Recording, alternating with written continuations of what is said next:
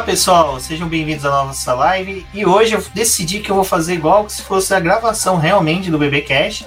Então vamos começar.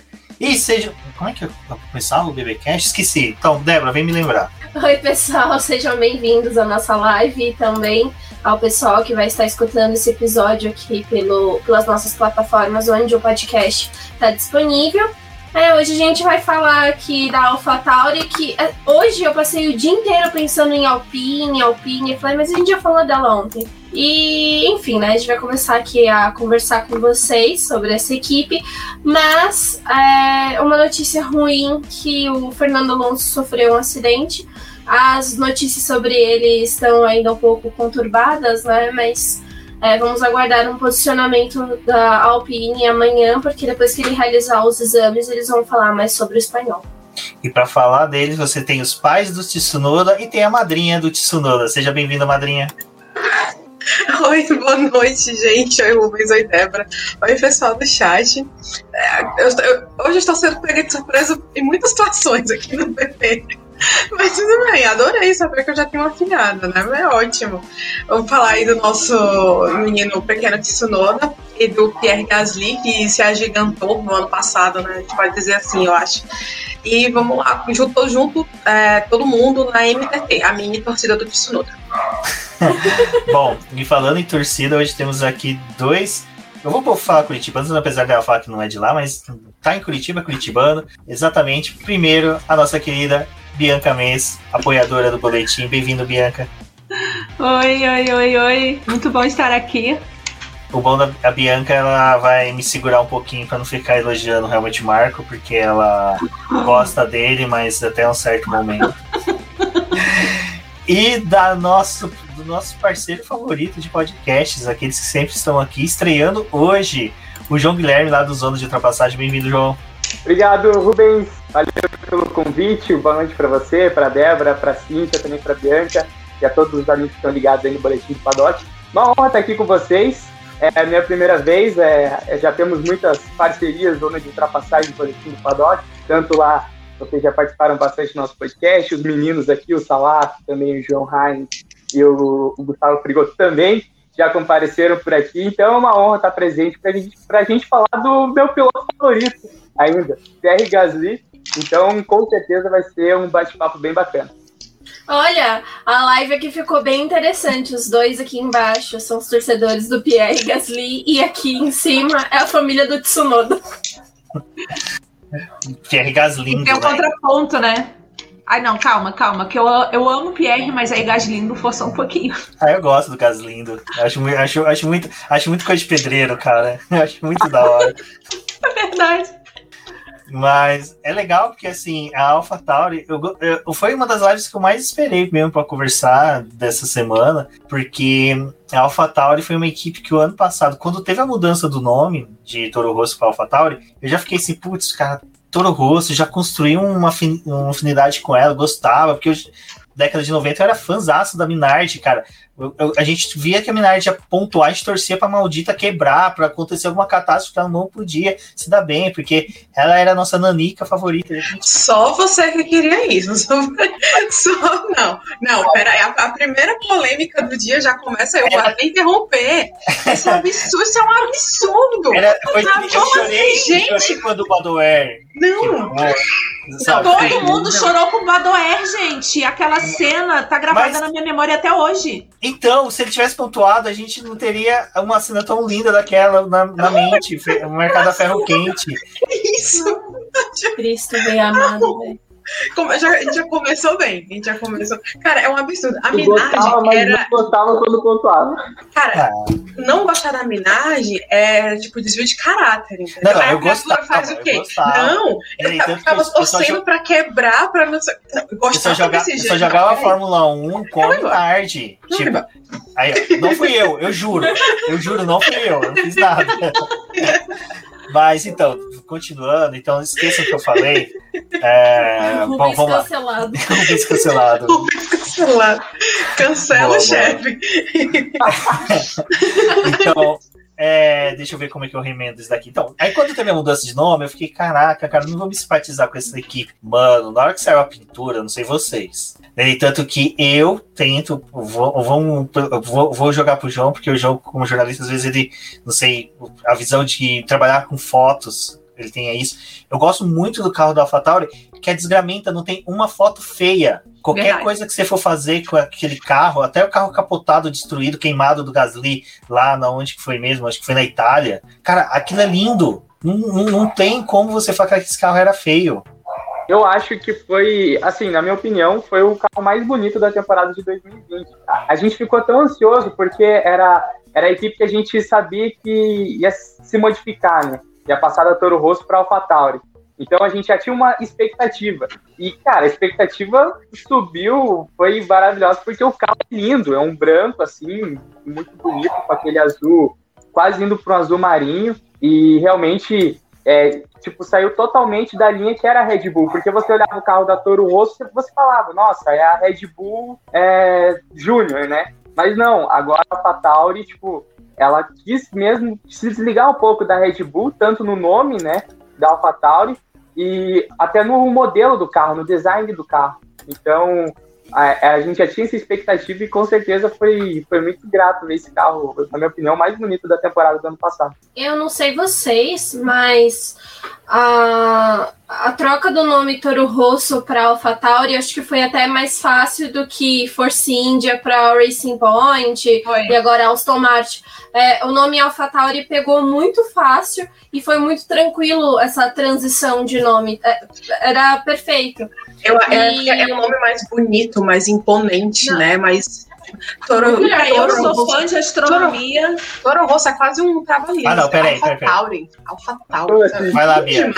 A astronomia me posiciona, porque tirando Cavaleiros dos Zodíacos, eu não conheço mais nada. Mas então, a equipe, eles mudaram para Alpha Tauri por causa da marca de roupa, né? Que é da Red Bull. E Alpha Tauri tem esse nome por causa da gigante vermelha da constelação de, de touro. Hum. Então, e assim, eu sou taurina, eu amo astronomia, eu acho a constelação de touro maravilhosa. Eu já gostava da Toro Rosso. Quando eu vi que eles mudaram o nome para AlphaTauri, eu falei: "Ah, meu Deus, eu amo essa equipe". E daí aquele carro assim maravilhoso, eu olhei o carro, é como o João falou, gente, olhava assim, eu fiquei babando naquele carro. É, é muito lindo. Eu, ao longo do, do ano, eu fui salvando as fotos das equipes, até para poder facilitar a gente para fazer os posts. Mas, assim, as fotos da AlphaTauri era que eu perdia mais tempo olhando e analisando, porque eu queria, tipo, aprender ângulo, aprender outras formas que eles tinham de de é, realmente aproveitar a pintura do carro e casar muito com os circuitos que a equipe tava, assim, tipo, tinha uma foto mais espetacular do que a outra e eu gosto muito de carro branco, tanto que quando a gente vai jogar alguma coisa assim de Fórmula 1, eu costumo pintar o carro de branco e, e, e é, colocar principalmente o verde, porque a gente usa muito verde no BP. Mas eu já tinha um carinho muito grande por carros brancos por conta da Alfa Romeo, que é o branco com o vermelho. E aí, quando veio a Alfa Tauri, então também fiquei muito feliz. E esse ano, gente, cuidado, porque vai ter muita equipe com A no grid, tá? Alfa Tauri, Alfa Romeo, Alpine, olha, vai ser um show. Não, eu é... só vou um pouquinho na. Eu só vou um pouquinho na contramão da Débora, porque assim, eu sou uma pessoa que eu não gosto muito de carro branco. Não gosto porque acho que tem muitos no grid. Mas quando eu vi a pintura, eu realmente tipo, fiquei, cara, que coisa absurda! É AlphaTauri branca e tá, tipo, linda. E a, tipo, foi um negócio assim, e daí logo me cativou, assim, já, já tem o Gasly lá e ainda é o carro mais bonito. Também mansão rosa para Mercedes, depois que virou a Mercedes preta, também ficou uma coisa absurda, né? Então, isso é uma característica interessante que a gente tem na Fórmula 1, que é cíclico, questão de cores como a gente até uma vez conversando com os jornalistas na Stock a gente tem a questão de ser cíclico, uma cor em decorrência de um, de um patrocinador predominante, como tempos atrás foi a CIMED, agora por hora ainda não tem, mas logo logo devemos ter uma patrocinador predominante. Na Fórmula 1 é, tem eras que só vem carro cinza e cores neutras. Agora parece que o branco pegou.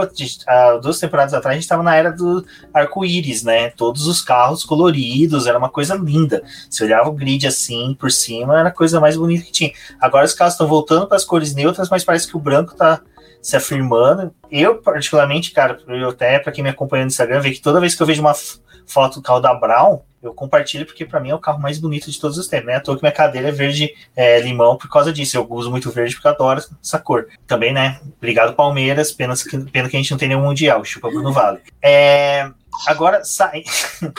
saindo da, dessa esfera de cor, por que, que eu quis falar isso?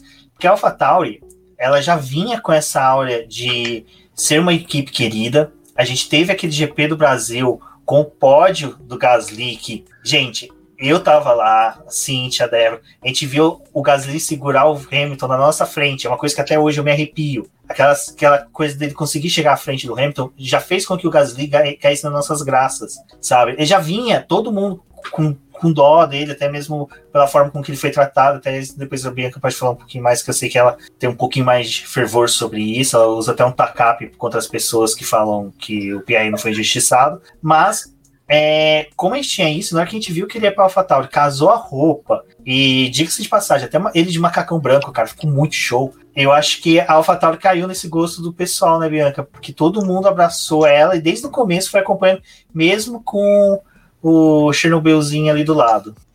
É, é, interessante que quando a Toro Rosso anunciou que ia mudar de nome, rolou um abaixo assinado para manter o nome. Não, porque Toro Rosso já tá aí. A gente ama essa escuderia e não sei o que, não sei o que.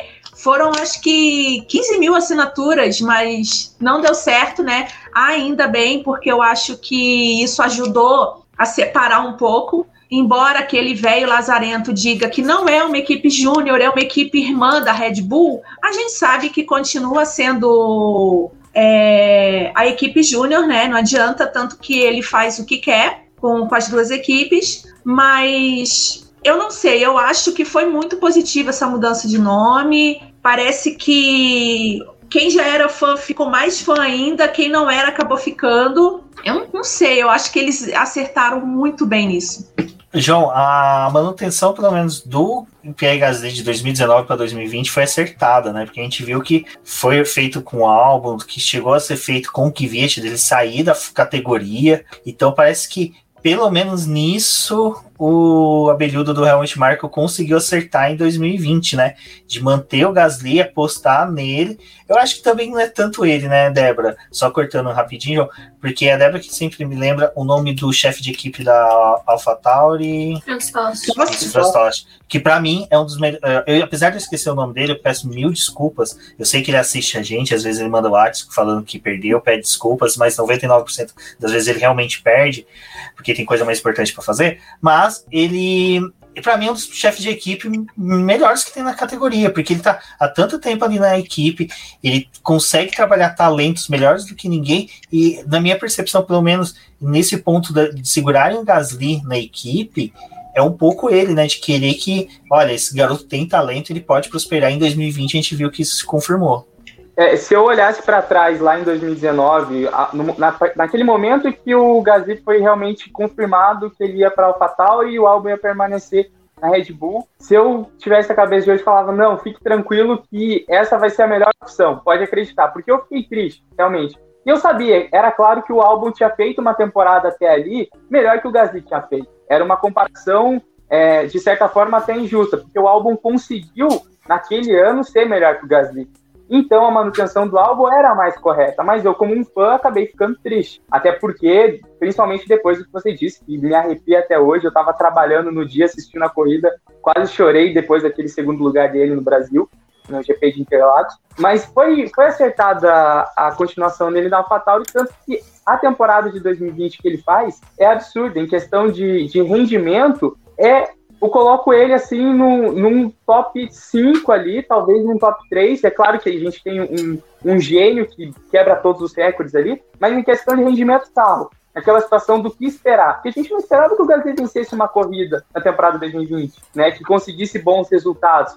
O carro da AlphaTauri é o sétimo melhor do grid. Nunca em sã consciência a gente vai pensar que vai vencer uma corrida. Então, a partir daquele momento que ele conseguiu tirar o máximo do carro e evoluindo, evoluindo, hoje eu vejo que ainda bem que ele permaneceu na AlphaTauri e continue assim. Eu prefiro muito mais que ele continue essa temporada, faça uma ótima temporada mais uma vez e que saia para uma outra equipe que não seja a Red Bull daqui duas ou três, dois ou três anos. Posso completar o que o João falou? Pode, deve. Eu tenho uma posição um pouco contrária dele. Mesmo sendo fã do Pierre, eu fiquei feliz da vida que ele não foi para a RBR, que ele ficou na Toro Rosso, até porque o clima na, Toro, na AlphaTauri é muito melhor. É um clima tranquilo, não tem aquela toxicidade que tem na RBR. E a gente percebe claramente que ele está mais à vontade lá. Então eu tinha esperança que ele fosse render mais na AlphaTauri por causa disso. É, Sem contar que, ele fica mais longe, né? Mas o, o que eu acho interessante é, dessa construção Red Bull, AlphaTauri, é que quando a gente olha assim para todo o cenário, é, tiveram boas escolhas de piloto para Red Bull e para AlphaTauri. Assim, a academia da Red Bull era uma referência em ótimos nomes a, a, prova disso, né, Antônio Félix da Costa, por exemplo, né, que infelizmente foi para a Fórmula E, mas era um baita Não, a Cintia vai falar felizmente foi. Felizmente, né, mas para a Fórmula 1 perdeu. Mas... Quem perdeu foi a, a Red Bull, que ficou com o russo lá. Choices. Pois é. E eu acho que eles tiveram, assim, um, um bom dedo para poder escolher pilotos, mas não sabiam fazer a manutenção desses pilotos. Eu acho que às vezes por não não ter vaga ou por querer tomar atitudes precipitadas, eles foram realizando trocas ao longo desses anos que até assustou a gente. E o fato do álbum ali, né, quando teve a troca entre álbum e Pierre Gasly, aquele momento era o que a equipe queria, porque a Red Bull ela sempre teve com aquela gana de ganhar o campeonato de construtores. Para eles, pouco importa quem fosse o piloto que ia levar a equipe ali para ter a primeira, é, ter essa posição, né? Eles queriam resultado. Então, eles fizeram essa troca e o álbum realmente saiu muito bem naquele ano. 2020, acho que era. Uh, todo mundo tinha muita expectativa de que o álbum, ele, por ter tido uma temporada que ele foi trocado e ter terminado bem, 2020 ia ser o, o ano perfeito para ele, né? E a gente começou a ver que não, que é, os problemas é, parece que é realmente dentro da Red Bull. Eles não conseguem fazer a manutenção de dois pilotos, ainda mais quando é um piloto muito jovem. Eles não conseguem colocar o cara no rumo e auxiliar para que esses resultados acabem chegando, né? E eu concordo muito com o que a Bianca falou que o ambiente ali na AlphaTauri é muito melhor porque ali é realmente a equipe de desenvolvimento para esses pilotos. Eles precisam se desenvolver para poder encontrar um resultado melhor e futuramente talvez ir para a Red Bull, que deveria acontecer, né? Os pilotos passarem mais tempo na AlphaTauri para só depois eles irem para a Red Bull. E a gente vê que essa manutenção é feita às vezes de forma errada. Mas olhando agora em 2021, é uma dupla que parece ser muito consistente, né? O o Tsunoda e o Gasly, eles vão ter um ambiente melhor para poder conquistar pontos, para poder lutar, mas ainda assim a AlphaTauri acho que ela quer subir mais no grid e não ser só a equipe que fica ali como uma base de treinamento para os pilotos, né? Ela precisa também começar a tirar ponto das outras até para poder auxiliar a Red Bull. É, é, engraçado porque quando eu comecei a acompanhar a Fórmula 1, para mim a, a, visão de melhor equipe que tinha dentro do grid era a Red Bull. Para mim era um exemplo de equipe, porque é, funcionava as coisas lá, mas quando eu comecei a acompanhar a, a Fórmula 1, é, é né? até, o, até o Multi 21 ela se sentia enganada. Mesmo. Foi enganada. Mas eu achava realmente que a Red Bull era tipo uma equipe um, é, boa por conta daquela manutenção que ela tinha de campeonatos, né? Depois a gente começa a olhar mais as equipes que a gente gosta e aí a gente percebe que tem uns podres. Mas do, eu acho assim, é, na minha percepção, realmente essa questão da toxicidade, da dificuldade de se trabalhar no ambiente da Red Bull é o que atrapalha bastante. Eu vou jogar uma pergunta para os convidados, começar pelo João. Hipoteticamente, num mundo onde que a Red Bull fosse gerida por alguém mais parecido com Zac Brown, que permite pilotos trabalharem de sua forma normal, natural, você acha que é, Pierre Gasly e Max Verstappen teria, teria sido uma dupla mais forte do que foi Verstappen e Albon? Em 2019 ou se a gente puxasse para esse ano? Pode ser 2020, vamos pôr 2020 porque foi o ano que o Albon sofreu mais, assim, tipo. Porque daí a gente tem Eu os dois que... parâmetros, né? 2019 o Pierre Gasly sofreu muito e o Albon sofreu muito em 2020. É que assim, a questão do Verstappen é uma hierarquia, né, que tem na Red Bull. O carro, se você for ver, é construído justamente pelo estilo de pilotagem dele. Então, o Gasly é a mesma forma que ele chegou, né? Ele chegou em 2019, acabou batendo em Barcelona lá, até acho que isso deve ter sido o estopim, é, talvez psicológico para ele não conseguir tantos é, pontos, tantos desempenhos bons. E essa questão, aí respondendo a sua pergunta, é o Verstappen estar tá ali naquele momento. E eu vou ser bem sincero, mesmo eu amando o Gasly, sendo uma Gasly Z, se eu fosse um, um chefe de equipe e eu tenho um cara é, que com certeza daqui a alguns anos vai ganhar um, um, título mundial, eu vou trabalhar em cima daquele cara. É claro, eu não vou fazer o que Helmut Marko fez, né, de deixar o cara totalmente abalado, destruído. Eu vou fazer com que o, eu tire o melhor do Gasly dentro daquele carro, mas pensando justamente no Verstappen, porque ele é o foco ali. E, galera, não tem como. A Fórmula 1 é sempre o primeiro piloto e o segundo, né? A gente a gente que acompanha muito é, sabe que isso é uma verdade. É, é difícil você ter dois pilotos na mesma prateleira, digamos assim. É claro que há alguns casos, mas são pontuais assim. A Red Bull é diferente. O Verstappen, eu acho que mesmo com o Zac Brown, que para mim é, é, um cara fantástico, ele ainda ia preferir um estilo de, de carro assim, tendenciando mais para o estilo de pilotagem do Verstappen. Então, não sei se con consegui concluir direito o raciocínio, mas acho que o Verstappen ainda seria o privilegiado, digamos assim, na equipe mesmo com o Zac Brown. Olha, eu, eu tendo a discordar disso. Eu acho que na gestão do Zac Brown, não, mas é, na gestão do Zac Brown, uh, não existiria um Max Verstappen. Não com todos aqueles privilégios, entendeu? Tipo, é, seria o, mesmo piloto, né? Lógico, clubismo sempre, ainda mais pro Zac Brown. Mas, assim, seria sim o mesmo piloto, com o mesmo talento, mas talvez com menos privilégios. É tanto você vê as duas duplas que o, o Zac Brown pegou depois que ele assumiu realmente a equipe, né? Então você tem Norris e Sainz, você tem Norris e Ricardo agora que são, que são duas personalidades mais fáceis de lidar e são dois pilotos que entendem mais essa coisa de equipe do que ter coisa de, ah, eu sou o melhor, então eu tenho que ter mais privilégios, mais, mais da equipe, entendeu? Então, eu acredito nisso, sabe? E eu queria pegar umas coisas aqui que foram ditas no chat, que eu acho que vale a pena a gente comentar também, que é o Ricardo Silva disse que o Gasly não volta para Red Bull, né? Que é o que o pessoal está dizendo.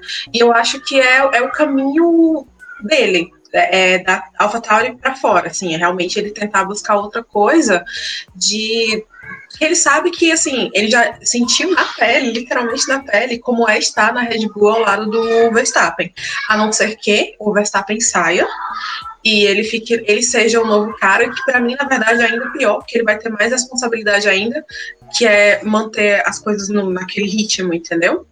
Não é, é... não é só isso. É, hum. A questão também é que agora o Gasly, dentro da AlphaTauri, com a temporada 2020 que ele teve, e provavelmente com uma boa temporada em 2021, ele tem muito mais poder para poder negociar o contrato dele do que na época que ele foi rebaixado para a AlphaTauri, que teve a inversão. Porque ali, é, assim como o álbum, que saiu praticamente queimado, né?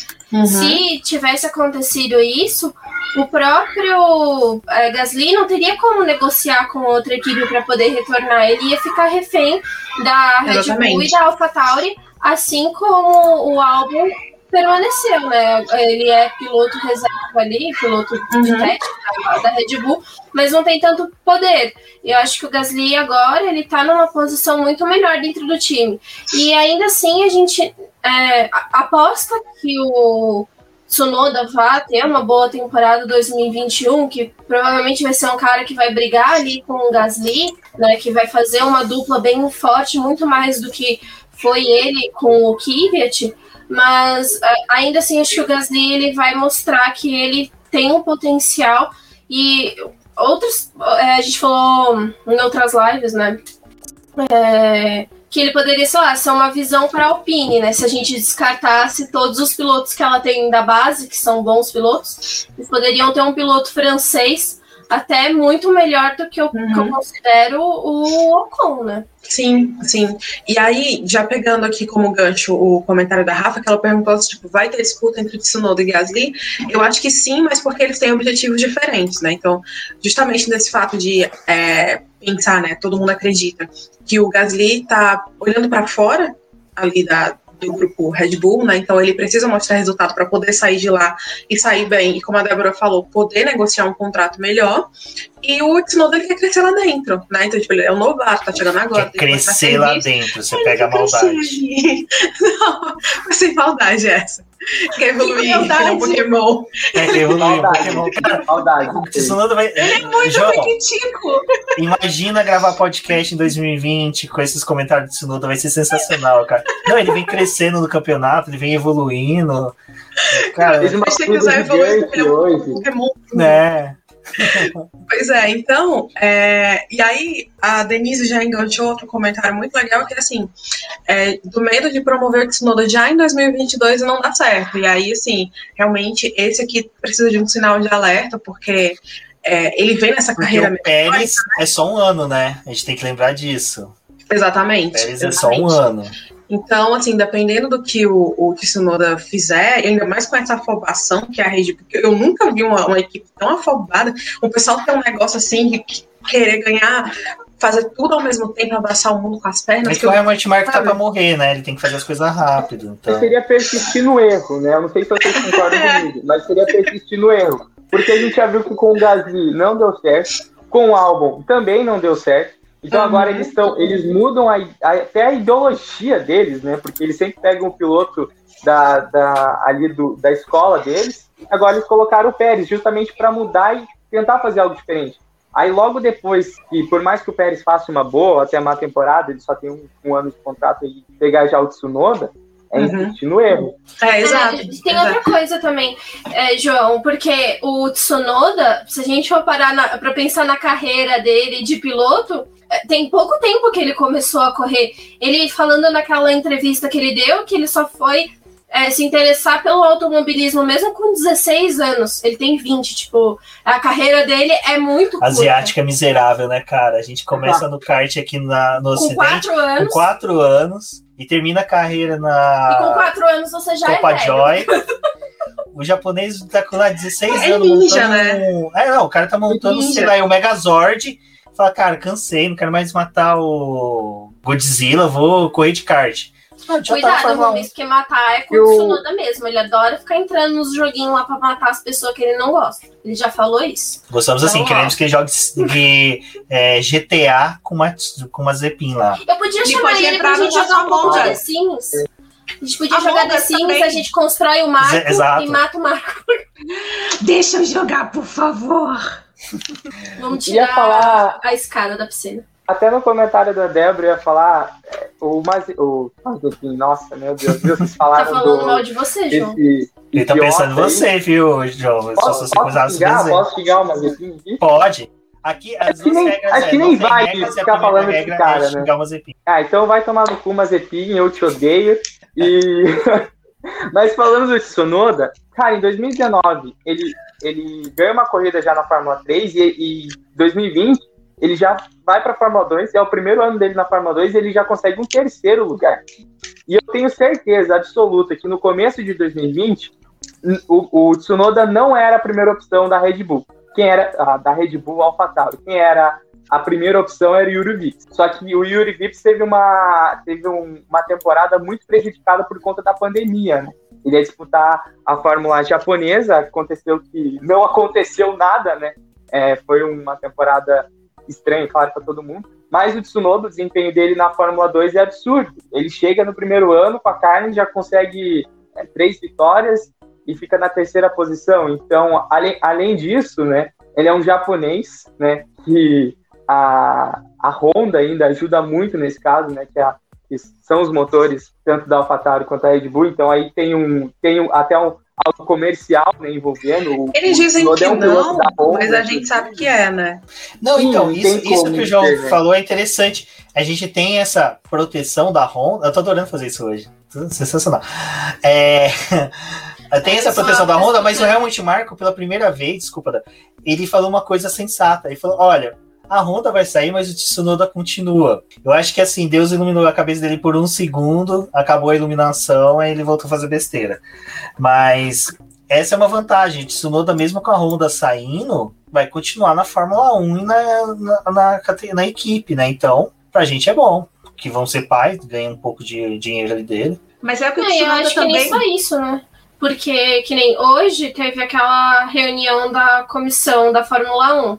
E a Red Bull, né? Enfim, as equipes decidiram que vai ter o congelamento do motor. Então, para Red Bull e para AlphaTauri, já é uma coisa legal. Porque eles poderiam dar continuidade ao motor da Honda, que é um motor que está funcionando muito bem para eles. Então, apesar tipo, da Honda estar tá saindo, a gente continua tendo o desenvolvimento do, do carro e a união do motor que funciona. Então, tipo, tá, tá conspirando para tudo dar muito bom ali. E o, o Tsunoda continuar na, na equipe, né? Porque se ele conseguiu mostrar todo esse potencial e algo que ele acaba falando muito, né? Que ele nota os erros dele e consegue corrigir isso muito rápido. Que eu acho que é algo muito importante para um piloto que está dentro da Fórmula 1 mostrar os resultados rápido, né? Apesar da AlphaTauri estar tá ali naquele meio de grid, se eles querem evoluir e conquistar ponto, eles precisam dos dois pilotos conquistando pontos juntos, né? Porque a gente teve a temporada 2020 que teve a oscilação de entrega tanto do Pierre Gasly quanto do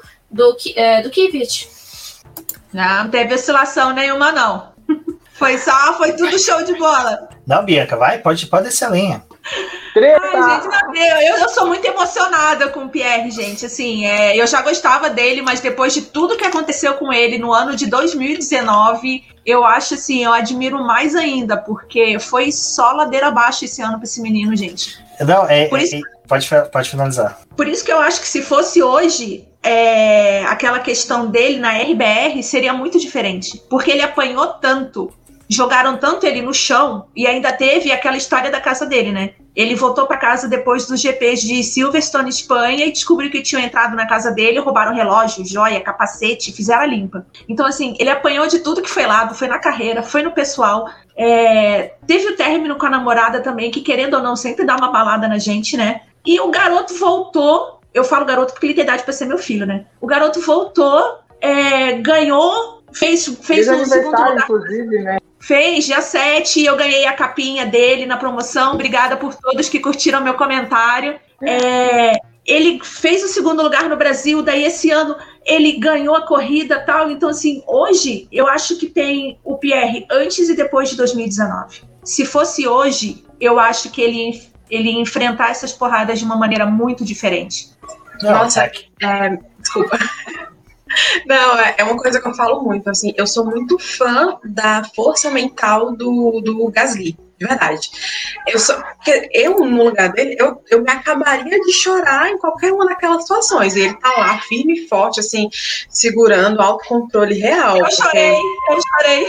Não, mas eu. cho- Cara, aquela cena do ano passado, ele indo lá na, na curva lá onde teve o acidente do, do Roberto, gente, aquilo ali é de, é de partir o coração de qualquer pessoa, entendeu? Então você coloca de 2000 de 2019 pra lá, pra cá, né, como você tava ali, você listou tudo que aconteceu, fora o que aconteceu com o Antoine, que era o cara amigo Nossa. dele de muito tempo, entendeu?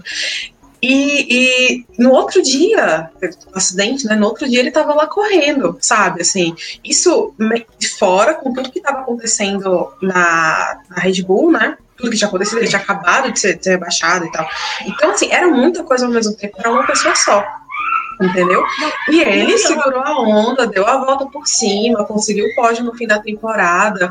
Aí, ano passado, foi assim, é, ele conseguiu evoluir muito com a equipe. Eles, isso que a gente estava comentando, né? Do ambiente, como ele se sente à vontade, tarará, ganhou, sabe? Assim, é, é assim, entendeu? Mas ele continua lá intacto. Pelo menos na frente de todo mundo, né? A gente não sabe como é, o que, que acontece quando ele chega, é, quando ele vai, quando ele tá dormir à noite, ele se acaba de chorar e pronto, entendeu? Mas. É, acho- Rubens, ô, desculpa, Oi. eu preciso fingir que sou educada ou posso ser eu mesmo? Pode ser você mesmo, a ideia é é essa. Eu fingi ser não. educado. Não consigo. Eu, eu não sei se todo mundo sabe, mas mesmo depois do rebaixamento, aquele velho desgraçado continuou infernizando esse menino. No México, ele teve, acho que, uma intoxicação alimentar, ele ficou muito mal. Ele ficou muito mal, gente. Aí o que que aquele lazarento fala? O, Pierre, o Gasly vai ter que correr de fralda. Gente, pelo amor de Deus, que isso? Naquele dia, sinceramente, eu quis matar esse homem. Não se faz isso. Aí falaram do, de- eh, do Pierre voltar e substituir o álbum, né? Ah, não, ele vai ficar na AlphaTauri porque ele tem que ensinar muita coisa pro Tsunoda. Mano, deixa de ser escroto uma vez na vida. É uma perseguição assim que, sério, eu não sei como ele aguenta. Eu não vejo a hora dele sair dessa dessa asa, né, dessa desse meio da RBR, seguir o rumo dele, porque eu acho que daí ele vai voar assim, longe. Não, mas pra quem propôs de colocar todos os pilotos pra pegar a Covid antes da temporada começar pra ficar todo mundo seguro, isso, sabe, assim, depois disso eu não me surpreendo honestamente com mais nada, sabe? É, é aquela É coisa, né? Se a gente fala que a- foi uma facada mal dada, foi um parafusada mal tomada que ele tomou do, do Emerson Fittipaldi, né? Porque não afetou só a visão, afetou a cabeça. Não, eu, eu falo, a, a questão da academia, a academia da Red Bull, pra mim, é uma, é uma academia boa, perfeita. Sim, eu sei que ela estraçalhou muitas carreiras, mas ela também elevou muitos pilotos. A gente normalmente só tem uma visão de Fórmula 1, mas você, cara, você assiste Dakar, de cada 10 carros, é, oito tem patrocínio de pilotos da Red Bull. É, sabe, você vai na Stock Car, você tem pilotos. O Daniel Serra foi um piloto da Red Bull por muito tempo. E então a, a academia da, da Red Bull ela é boa, mas só que o que mata é justamente a- essa confiança, essa visão que a gente tem dela ser boa, é a postura do Helmut Marko. Sabe, tem coisas que você não precisa externar.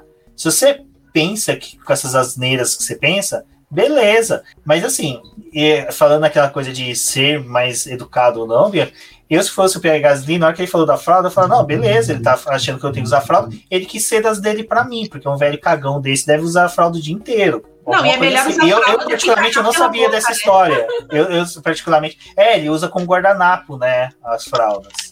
O Marco caga pela boca, gente. Pelo amor de Deus, não é possível. E o, Ele e é o mais legal que quando Desde o João estava vezes. escalado para hoje, só, só contando uma coisinha de bastidor, o Salaf falou: Rubem, segura o João, porque o João que vai mais detonar o Pierre. O Pierre não, o Helmut Marco vai. É que ele não me vai- conhece. O João tá, tá assim, gente, o que, que eu faço? Os caras estão detonando. Mano, a ideia é essa. Hoje é tipo, é fã, porque a gente tem que externar isso pro público saber que quando a gente faz uma avaliação, às vezes, de um piloto num podcast, num texto, que a gente exalta uma coisa dele. Cara, a vitória do Pierre Gasly em Monza, pra mim, é, eu coloco assim, das vitórias de pilotos mais importantes que tivemos na Fórmula 1, que moldou a Fórmula 1 do jeito que ela é hoje, a gente pode colocar Ayrton Senna, não vitória, né, mas pode, Ayrton Senna em 84 em Mônaco, a vitória do Vettel em Monza com a Toro Rosso, a do Hamilton em Silverstone, se não me engano, 2007, e hoje a do Pierre Gasly em 2020. Gente, São- eu passei mal, são- sério. Eu- sou vitórias pra crise. Eu passei, meu coração foi disparou. Eu até botei que o relógio e tal foi para 98, 102 e foi indo. E eu chorava e eu desesperada. E eu, eu comecei a hiperventilar. Eu falei, meu Deus, eu vou morrer. Esse moleque vai me matar, meu Deus do céu. Cheio de cabelo branco aqui por causa dele. Ai, meu Deus. Então, assim, é só. Se ele tenta me dar um ataque cardíaco, gente, não é possível.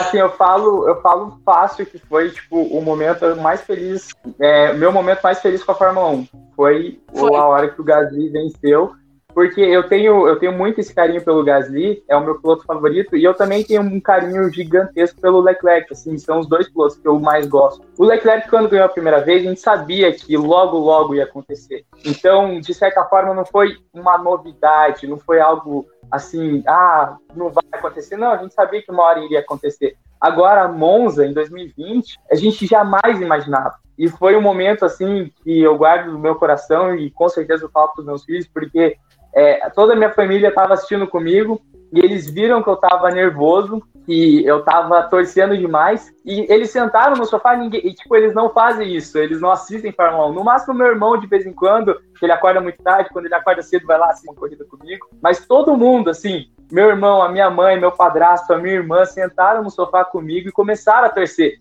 E quando aquela bandeira, é, aquela bandeira quadriculada é, passou e ele era o primeiro, cara, ali, assim, aí eu abri o berreiro mesmo, chorei pra né? caralho. Todo mundo, é, é, tipo, lá em casa, meu Deus, também calma, calma, mas todo mundo comemorou, porque eu fiquei assim, é fácil, eu acho que o momento mais feliz comigo na Fórmula 1, porque também eu não tive a oportunidade de ver outros pilotos brasileiros, eu vi Barrichello, eu vi é, o Massa, mas eu era, eu era novo, né? O Massa, inclusive, eu chorei muito quando ele perdeu aquela corrida em 2008. Mas esse, para mim, é um momento que eu guardo assim, no meu coração, que tenho certeza que vai ser difícil superar, inclusive, a, o Gasly vencendo aquela corrida. E tudo é sofrido, né? O GP do Brasil foi ele ali pau a pau com o Hamilton, eu desesperada. Gente, até hoje eu vejo vídeo no YouTube disso.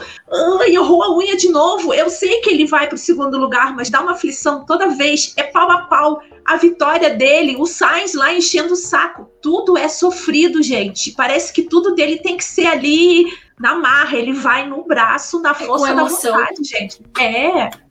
É difícil ser fã de Pierre Gasly, gente. Mas é gostoso, é o tipo de coisa que é gostosa. É. Porque se você é fã de um piloto que nem a Rafa, que é do Hamilton, imagina, ela acorda, faz o cafezinho dela, vai lá de roupão, senta no sofá, fica girando a xicrinha aqui e fala assim: ai, a vitória vem tão fácil hoje. Tô brincando. A preocupação, a preocupação da Rafaela é de, ai, que volta será que ele vai reclamar dos pneus hoje? É. Sabe? Assim? Tipo, chega a segunda volta, ele não reclamou ainda de pneus. É, Gente, tá demorando, então, ele não deve estar tá bem hoje. Ou então, tipo, o que, que ele tá fazendo que não postou foto do cachorro ainda, sabe? Assim, a preocupação que a gente queria ter, entendeu? Que é só ela que tem. Eu não conheço a Rafa, mas eu imagino que ela deve acordar assim domingo de manhã, tipo, acorda. Ah, hoje meu piloto vai fazer história mais uma vez. Aí ela vai fazer o café logo cedo no sofá para ver a corrida. Tipo, é, o fã do Hamilton é. é isso. E aqui eu não tô. Hoje ele vai vencer com não. pneus, dois. É, né? O cara é gigante, fazer o quê? Mas é, vai ser fã do Pegas né, você do Sérgio Pérez, sei lá. Rafa, melhora logo para você vir se defender aqui, tá bom?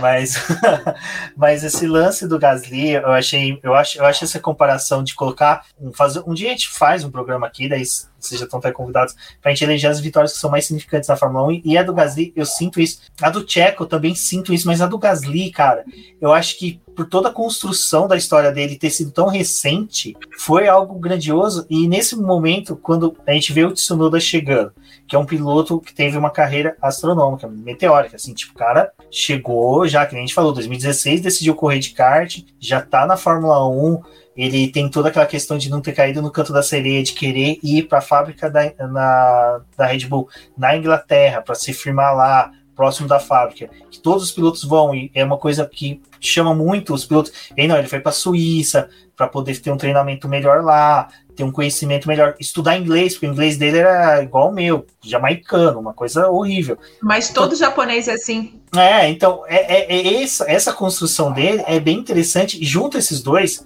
para a temporada 2021, eu tô muito otimista pelo crescimento dos dois juntos. Eu não vejo uma disputa interna entre eles. O crescimento, que... olha o bullying de novo, Rubens. né? Não, meu, eu quero. Sabe o que, que eles querem ver? O lançamento do carro. Alguém vai ter que. O mecânico vai ter que pegar debaixo dos braços, assim, colocar sentado em cima da, da roda dianteira do carro e vai ficar com os pezinhos assim, ó, em cima do pneu.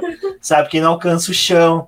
Tipo, vai ser uma coisa muito bonitinha. Viu a foto dele hoje em cima do banquinho? Vi, aquilo lá é sensacional. Ele não consegue descer é da van, bonitinho. gente. Sabe, ele desce legal pulando, assim, porque não consegue abrir as perninhas. Ele é um funko. Eu é um disse funko. que eu, eu, falei que ele era um bonequinho, aí a Rafa que deu essa ideia. Ele é um funko, ele realmente é um funko. é muito fofinho. Ah, o Psycho Ninja. então, mas agora do Gasly, agora deve só dar um. Você que acompanhou mais a Fórmula 2, acho que o João também, fala um pouquinho do Tsunoda aí para o pessoal saber. Porque até agora a única coisa que ele sabe é que ele é baixinho, pelo que a gente falou. O resto, e fofinho. E fofinho. É, o, o que o João já resgatou, né? O Tsunoda ele fez a temporada de 2020 na Fórmula 2 ele teve destaque porque conseguiu esse terceiro lugar, e a gente está falando de um terceiro lugar em que ele conquistou 200 pontos contra o Mick Schumacher, que foi o campeão da temporada, com 215 pontos, e o Ilott com 201. Então é um, uma coisa muito significativa e a gente ainda está falando de outros pilotos que também tiveram uma boa temporada, assim, é, o Schwartzman, mais ou menos, né? Porque ele teve um bom início de temporada, depois decaiu o rendimento dele. Mas foi um piloto que ficou com o quarto lugar. E ainda assim, nessa disputa é difícil da gente esquecer, mas o Mazepin também teve é, disputando ali e ficou com o quinto lugar do campeonato. Eu acho que o ano da Fórmula 2 que a gente acabou de presenciar foi um ano muito forte, com pilotos assim muito capazes, disputando é, dando emoção assim para a disputa do título, tanto que o Mick Schumacher ele passou uns apertos ali no final para poder conquistar aquele título. Então não foi algo tão fácil assim, não foi um piloto que é, ganhou o campeonato e despontou, né? Tipo, teve uma diferença. Então a base ele estava bem forte. E o Tsunoda ganhou esse destaque em meio a outros pilotos que tinham muito mais relevância dentro do campeonato. E até mesmo a Red Bull tinha um outro piloto é, preferido, né? Ao lugar do Tsunoda. Então é, é realmente muito significativa a temporada que ele teve. E, e aquilo passa... que a gente falou, né? Um piloto que com 16 anos começou a ligar para Fórmula 1. Passa muito pela evolução dele na temporada 2020 também. Eu acho que pode ser até semelhante o que a gente pode ver esse ano. O, ele até citou isso em uma entrevista, agora eu não vou lembrar o site que eu vi, mas que no começo da temporada o, o Tsunoda ele realmente ele pecava muito é, na questão do desgaste dos pneus. Ele pecava demais. Você pega o Tsunoda do começo da temporada, ele erra muito nesse quesito. Você pega o Tsunoda no final da temporada, ele sabe gerenciar demais os pneus.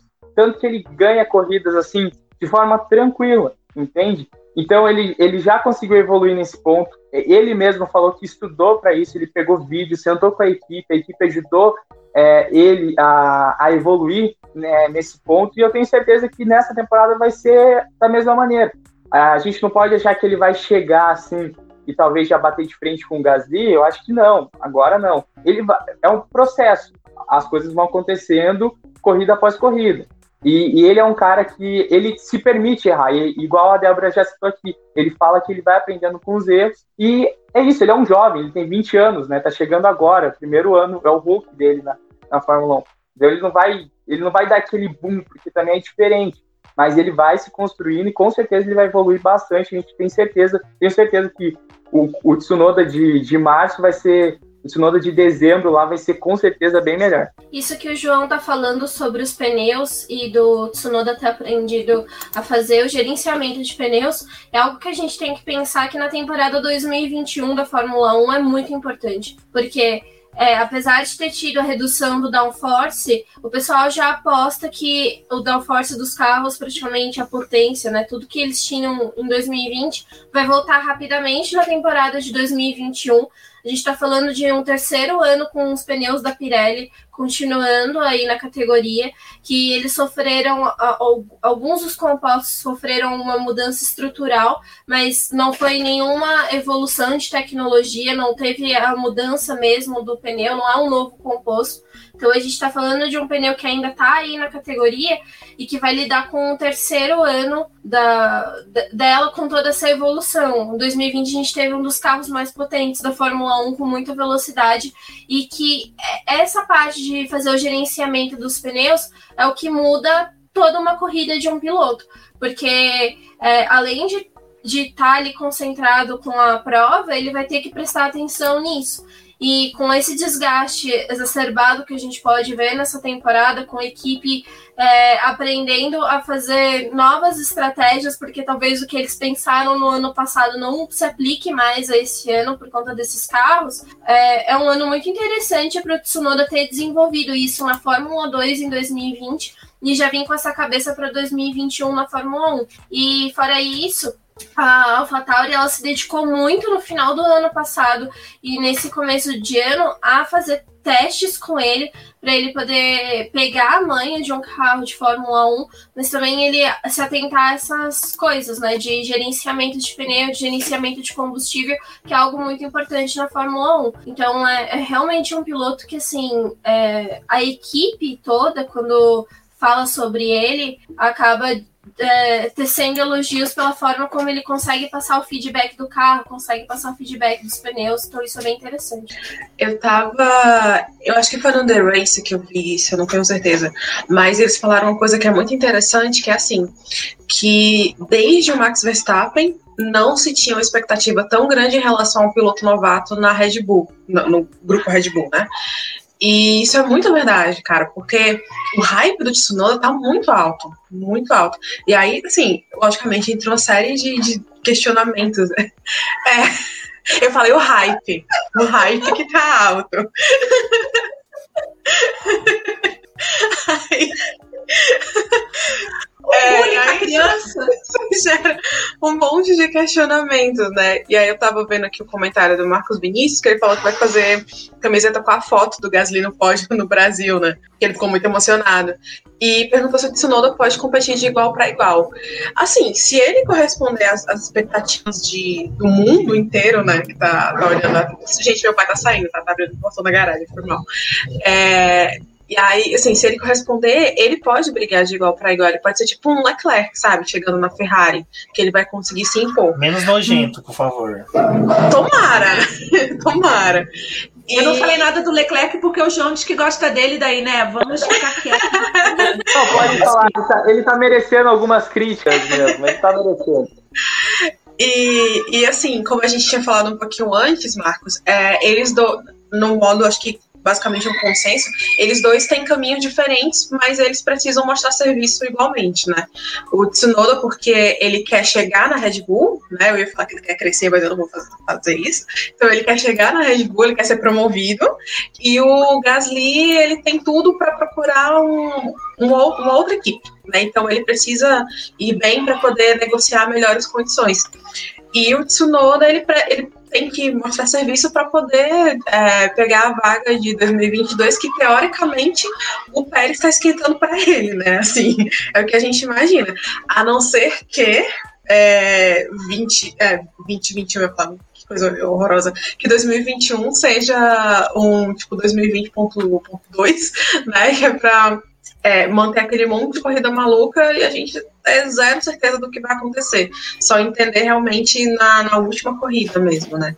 Então. Olhando o, os dados de é, 2020 dos pilotos, em classificação Gasly ganhou do Kvyat, é, foi 13 a 4, mas em corrida foi mais equilibrado, que foi 9 a 8. E eu acho que isso em 2021 pode acontecer de novo, pelo menos em corrida, né?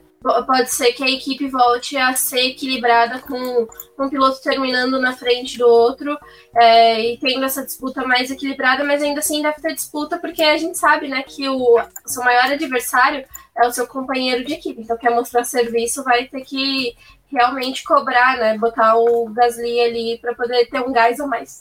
Boa. As piadas hoje estão sensacionais.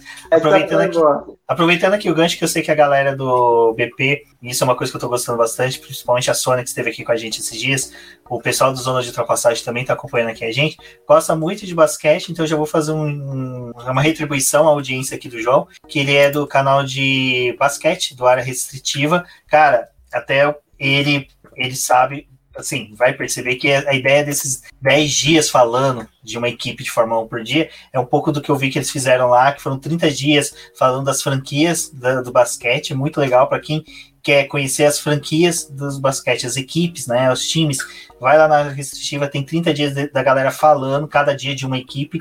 Então, Marcos, muito obrigado pela audiência, você é um cara que eu sou fã pra caramba. E eu joguei o link aí no chat, então, pessoal, sigam, se inscrevam no canal. E mais tarde também vou jogar o link do canal do Zona de Ultrapassagem, que iniciou hoje o canal no YouTube. Também acompanhem lá, que vai ser bem bacana. Ah, minha emoção da Sônia e... já conhecer a área. Obrigadão, Sônia. E torçam pro Orlando Magic. Olha, olha as tretas. Bom, G, o do Bus, o do Bus, as tretas são malignas nos comentários lá, que eu também sou fãzaço e sigo lá para poder ver, tá? Então é isso, momento de abar, brigadão, Marquinhos, saudades, cara. Temos que marcar um kart assim que a pandemia acabar. Eu tô emocionada aqui pelo público. é, não, é, Eu falo, quando eu sou fã da pessoa, eu sou mesmo. E voltando aqui agora, vamos fazer um crescimento na nossa live, né? Que já tá chegando com uma hora. Expectativas para 2021, a gente falou do Tsunoda poder chegar perto, né? Do Gasly, mas eu vou ser sincero, não acredito que o, o Gasly vá a distância vai ser curta, Rubens? A distância vai ser curta, vai ser pequena. Eu acho que o Gasly vai caminhar gente, passos largos. Isso não. o Gasly vai caminhar passos largos no campeonato, comparado com o Tsunoda, né? O Tsunoda, a carreira dele é tipo mentirinha, tem perna curta.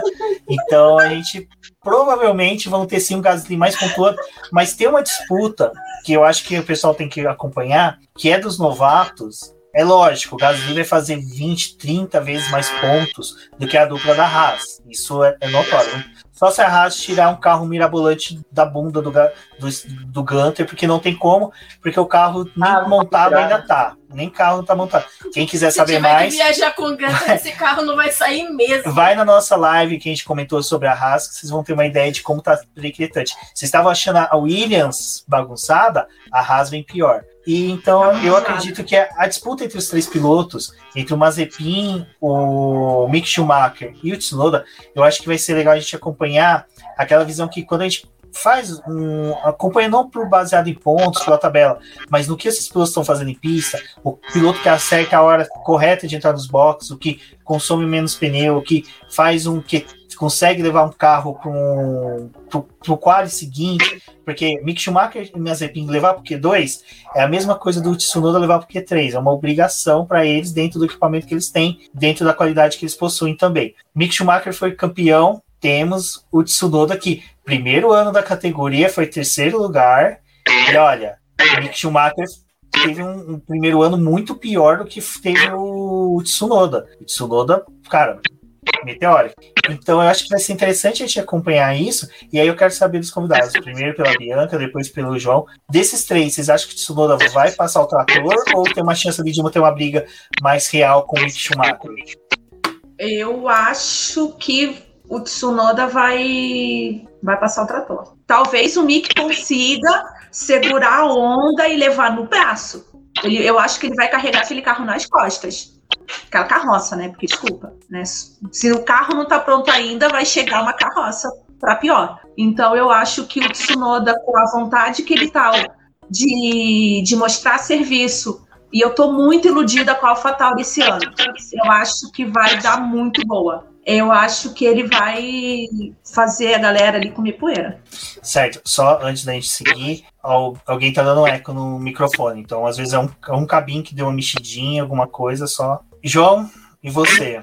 Eu? Não? Resolveu? Não, tá. resolveu. Legal? Tá ok. Então, eu, eu, vou de acordo com vocês, eu acho que o. Até por conta do carro em si, aí eu também eu acho que o Tsunoda acaba sendo mais piloto até que o Schumacher e o, e o Mazepin. Mazepin, né? Mil vezes melhor que o Mazepin. Ah, mas o, o Tsunoda, eu acho que ele é mais piloto e ele tem o melhor carro. A questão vai ser como, como que vai ser essa diferença de pontos em relação ao Gasly mesmo, porque dependendo de algum momento, pode acabar sendo feio. O que, que seria um feio? Seria o feio do Kivet até pelo menos a metade da temporada, em que o Gasly tinha 80% dos pontos da AlphaTauri né? E depois, ali nas últimas corridas, o, o Kivet foi muito bem, inclusive nas últimas corridas. Ele conseguiu diminuir um pouco essa diferença e conseguiu fazer vários pontos. O Rubens saiu aqui nesse momento enquanto eu falo, mas é, ele continuou fazendo. Aí o Kivet, nas últimas corridas, fez pontos, né? Conseguiu alavancar um pouquinho. Digamos que o Gasly fez 70% dos pontos da AlphaTauri. É, então eu vejo que pode ficar feio para o Tsunoda caso aconteça isso, mas não, não acho que, que isso possa acontecer. Pode acontecer, mas não acho que isso vá acontecer. Acho que o Tsunoda, como eu falei, ele, ele pode começar assim, né? Mas depois ele vai evoluindo e com certeza ele vai acabar em algum momento até mais no calo do, do Gasly do que esperado. Débora, Cíntia. Eu acho que o, o Tsunoda ele tem o. Como é que chama? É, sabe, acho que é atenuante que chama, que ele é novato, né? Então, querendo ou não, é, ele vai, assim, vamos dar uma passadinha de pano, mão na cabeça, assim, né? Ô, oh, querido, relaxa, vai dar tudo certo, né? De, de, por causa disso, né? Assim, eu acho que ninguém espera apesar de tudo isso, né? Tipo, ah, Tsunoda, Tsunoda, Eu Tsunoda. espero, quero pode ir no Japão. então, é, tem essa coisa de ele ser novato, né? Então dá pra dar uma relevada, né? Tipo, seria frear de mais ou de menos, né? E tal. Mas com relação aos outros dois novatos, aí é obrigação. Ele tem a obrigação de andar bem, de pontuar mais. Até porque, como a gente já falou da Haas, né? Assim, são dois pilotos novatos com uma equipe que tá muito mal, entendeu? Então são dois pilotos novatos sem experiência, com a equipe que tá muito mal e tá passando por um monte de perrengue que não vai nem testar carro, entendeu? Então, assim, é, nesse caso é obrigação. Mas com relação ao Gasly, o que eu espero é isso, que ele consiga andar bem, mas que, tipo, ele é novato, então erros devem acontecer, né? Não sei. É, eu também acho que é algo, algo nesse sentido, assim, pensando nos outros pilotos que a gente tem de novatos, o Tsunoda deve é, ter um desempenho realmente melhor, carro e até mesmo acho que é, talvez a gente teria uma disputa mais parecida se fosse Mick Schumacher e, e o Tsunoda se estivessem em uma mesma equipe, né? Mas isso não, tem como acontecer. Ele vai estar. Tá, o Schumacher vai estar tá na Haas realmente com um carro que provavelmente vai ser bem mais inferior. Então a gente espera que o Tsunoda tenha um desempenho melhor. E eu acho que também questão assim, de ser um piloto que provavelmente vai passar o ano observando os erros dele para poder tentar consertar. Diferente do Mazepin, que provavelmente só vai continuar errando, né? Olhar para os erros dele, não, não espero que isso aconteça. E eu acho que a formação do Mick parece ser melhor, mas eu acho que o Mick Schumacher ele ainda vai ter um, uma temporada de adaptação, assim como foi nas outras passagens dele pela base, tinha um ano de adaptação, conhecia a categoria e no outro ano ele ia melhor. Então acho que esse primeiro ano do Mick vai ser mais tentando descobrir como é que vai ser o carro para poder dar um, um algo a mais em 2022. E aí eu acho que realmente essa temporada do Tsunoda deve ir bem melhor. Cara, assim, a galera da Haas conseguindo terminar a corrida já tá no, no lucro. Entendeu? O que vier é o super lucro de todo mundo. Eu não lembro Porque é uma equipe aqui, complicada. É, eu não lembro quem perguntou aqui, e isso que a, a Cintia falou é verdade. Ela terminar uma corrida vai ser muito lucro. Eu lembro Mas quem é perguntou só aqui isso, que, que quem seria o último equipe. Para mim, a Williams vai passar a Haas tranquilamente. Eu acho que a disputa entre pista ali vai ser o Russell e o Mick Schumacher, porque na segunda curva o Mazepin já levou o Latifi para a grama, mas o ruim vai ser isso, a Haas não tem carro para competir com ninguém, no máximo com o carrinho de golfe que leva o piloto de volta quando tem acidente. Não tem carro e não tem um ambiente para trabalhar, porque este russo, né, aquele que não deve ser nomeado, gente, imagina que inferno conviver com aquilo. Não, Eu que acho que- inferno de saber que o dinheiro tá vindo justamente da, da fonte de maior Sim. desgosto da equipe. Eu acho que o Mick Schumacher vai brigar mais com, é, com o abençoado lá do que com o próprio Tsunoda. Ele vai ter que brigar com o, o, as outras equipes e com o companheiro de equipe, tipo, Brigar desculpa peça, se eu estiver né? exagerando. Não, brigar por peça, até para sobreviver, porque aquele lá é maluco, né? Ele pega e joga pra cima do muro e não tá nem aí. Você jamais aceite café e chá de um russo, né? Então, você imagina tomar um café ali dentro do, do paddock deles, deve ser horrível. Gente, sério, é, esse. Coitado esse do Schumacher. Olha, ele tá. Schumacher É. vai precisar muito das orações de vocês no próximo ano, viu, pessoal? Esse ano, desculpa. Essa pergunta do Ricardo eu achei bem interessante. Vocês acham Uhum. que tanto o Tsunoda como os demais novatos, mas mais o Tsunoda que, é o da, que dá o fatal da pauta, deve brigar mesmo de igual para igual? Deve ser o cara que chega, não se impõe de uma forma patética, que para mim até hoje o Leclerc é um cara que ficou por aqui da forma com que ele atuou na Ferrari. Ah, apesar que o, diga-se de passagem, o Hamilton fez isso na McLaren, eu apoiei totalmente, desculpa, Gia. E. Mas vocês acham que o Tsunoda deve chegar assim e falar assim: esse motor é meu tio que faz lá no Japão, essa peça aqui é minha tia que ilustrou lá na, em Tóquio, vocês têm que me respeitar? Senão eu vou matar vocês no Free Fire. igual um? Não, ele. Oi? Tsunoda vai chegar igual um tsunami? Exato. O Tsunoda, não, o Tsunoda vai chegar com dois hashi e falar assim: eu tenho capacidade de matar vocês com isso daqui. É, Vocês não Wick. comigo. É, Psycho Ninja, gente, sério. Mas tem Eu vou bater com o hashi na sua canela. Ele sobe em cima dos Ai, Rashi e fica andando mais 10 centímetros mais alto. Né? Com as pernas de palco, Rashi. Ah, mas quem assistiu John Wick sabe o que, que dá pra fazer com uma varetinha de, de madeira. Quem assistiu sabe. Mas e aí, vocês Vai, acham João, que deve chegar batendo ou deve chegar na maciota, tranquilinho? Não, eu acho que eles têm que chegar, tipo, se acostuma com o carro, com a configuração, com o ajuste, e tentam melhor. Agora, essa coisa de ir pra cima, tipo, Leclerc batendo no Vettel, é, é ridículo, sabe? Ainda mais em, em primeira temporada. Eu acho assim, vai com, com calma, sabe? Vai conhecendo tudo e se der pra disputar, beleza. Vai até o limite ali da. Escapou a palavra, mas vai até o limite ali pra não bater e vida que segue. Eu acho O que o Tsunoda ele tem tem que uma... mostrar um bom trabalho, mas ele tem que ficar escondido do Helmut Marko. Ah, não é tão difícil se esconder, né? Tipo, ele vê uma lixeira por lá dentro. Você fica Você visível o pra equipe, mas Você não o tão visível pro Marco. Não, Põe a capa do ninja ali, se esconde, tá tudo Não, ele fica com aquele macacãozinho branco dele. Deixa o João falar. Pera. O cara a Débora dispara, né? Não, mas ele fica com aquele maca- macacãozinho dele branco, ele se encosta ali no chão, camufla, o Marco nunca vai. Finge que é uma faixa de pedestre, né? Deita assim. Ninguém vai lá. perceber, tenho certeza. Mas o que eu ia falar é que eu acho que a diferença do, do Leclerc é que ele já teve um ano de Fórmula 1 antes, né? Com a Alfa Romeo. E o companheiro de equipe, pô, era o Ericsson, né? Não fala mal do Ericsson. Mas era o Ericsson, né? Então, tipo, acompanhei corridas dele na Indy e tal, mas era o Ericsson, entende? Então, tipo, ainda ele chegou na Ferrari e realmente foi uma briga direta ali com, com o Vettel.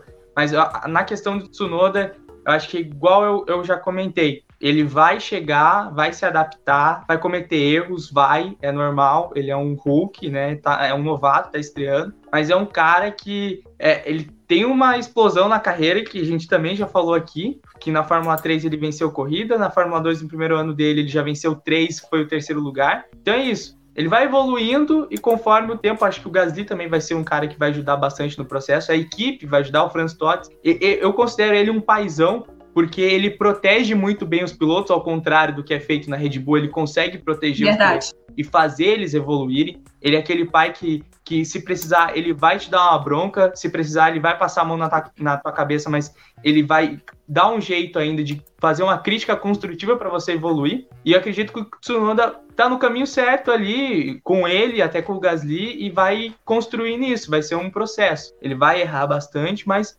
vai evoluir com certeza. Eu acho que o, a, a grande. Não é grande qualidade, mas assim, o diferencial, digamos assim, do Franz Todt é que ele enxerga pilotos como pessoas, né? Ele não enxerga pilotos como máquinas de vitória e pódio e pontos e tal. É tipo o Toto Wolff, Zac Brown, sabe? Assim, uma galera que é, sabe que tá lidando com, com gente, né? E sobre a pergunta do Ricardo, eu acho que assim. É, ter um piloto novato brigando de igual para igual com um companheiro de equipe logo no primeiro ano é o desejável, mas não necessariamente é obrigatório.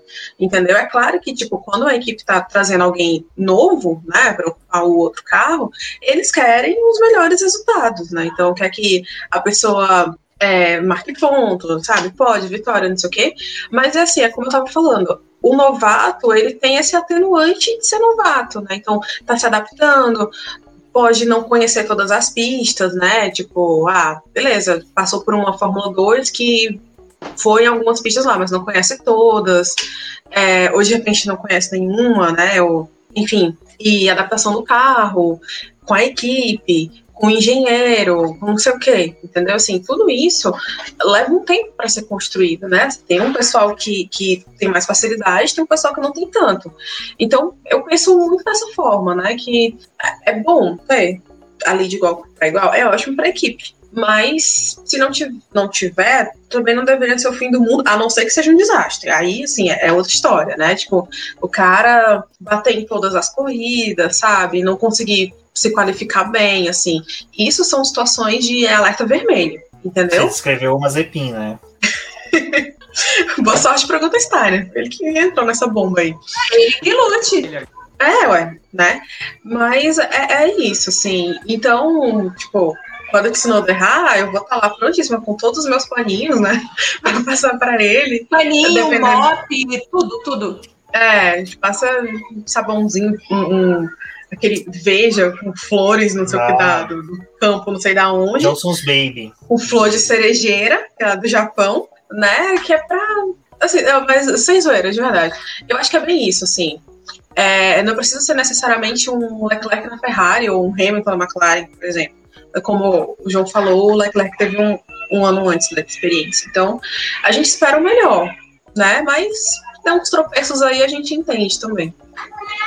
Eu acho que a vantagem que o Tsunoda teve foi ter esse treinamento que ele teve no final do ano, no começo desse ano. Pelo menos ele, tá, ele ficou ativo esses últimos meses e o Gasly estava aproveitando as férias dele e ainda pegou Covid, né? Ah, não. Vamos, vamos lembrar que o Gasly, ele, eu amei ele hoje. Hoje, ontem, que ele estava lá em Dubai, correndo de kart com o Kiko Porto. Então, obrigado, Gasly. Nosso querido Kiko Porto andando com o Gasly foi sensacional. Na hora que eu vi assim, eu falei: Caraca, velho, Gasly, eu te amo demais. Porque dividiu o box ali com os pilotos brasileiros que estão caminhando lá uh, no Emirados Árabes rumo, né? São os próximos pilotos, né? Que a gente vai ver tanto na Indy, que nem o Kiko Porto, como os demais, em uma Fórmula 1. Então foi muito bacana ver isso. Mas é, é, eu acho que, que é o esperado que ele vá bem na temporada, mas é difícil talvez deles superar muito o Gasly, mas eu acho que talvez a AlphaTauri espera que eles tenham uma temporada pelo menos equilibrada, assim, tipo,